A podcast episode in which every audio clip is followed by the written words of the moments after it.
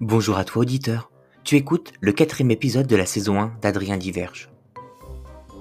Aujourd'hui, on va parler d'une application gay-friendly, Grinder. C'est la version Tinder, mais en gay et en plus trash aussi. Si tu as plus de 30 ans, je me permets de t'expliquer rapidement le principe de cette application.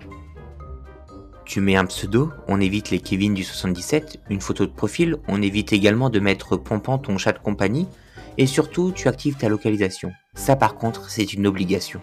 Car les profils s'affichent selon la distance entre eux et toi. Pour le reste, tu fais comme à Leclerc. Tu regardes le catalogue et tu prends celui qui te convient. Ça, c'est la partie visible de l'iceberg. Enfin, de Grinder. Pour le reste, c'est autre chose. T'as plus de chances de trouver l'aiguille dans la botte de foin qu'un petit ami sur cette appli. Pour te dire, à 16h, Antoine localisé à 500 mètres s'appelle Petit Mec Paris 15e. À 2h du matin, le même Antoine s'appelle Lop Now Gangbang. Tu m'excuseras de pas faire la traduction. Hein.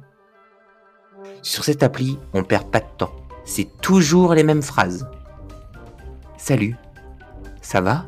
Tu recherches quoi? Tu as des tripes? Tu as des photos hautes? Actif ou passif? C'est vrai que je pousse un peu le bouchon trop loin. Des fois, c'est différent. On te demande en premier si tu es actif ou passif. Dans cette jungle, il n'y a pas que des animaux, et je peux te dire que même le plus sauvage peut devenir rigolo.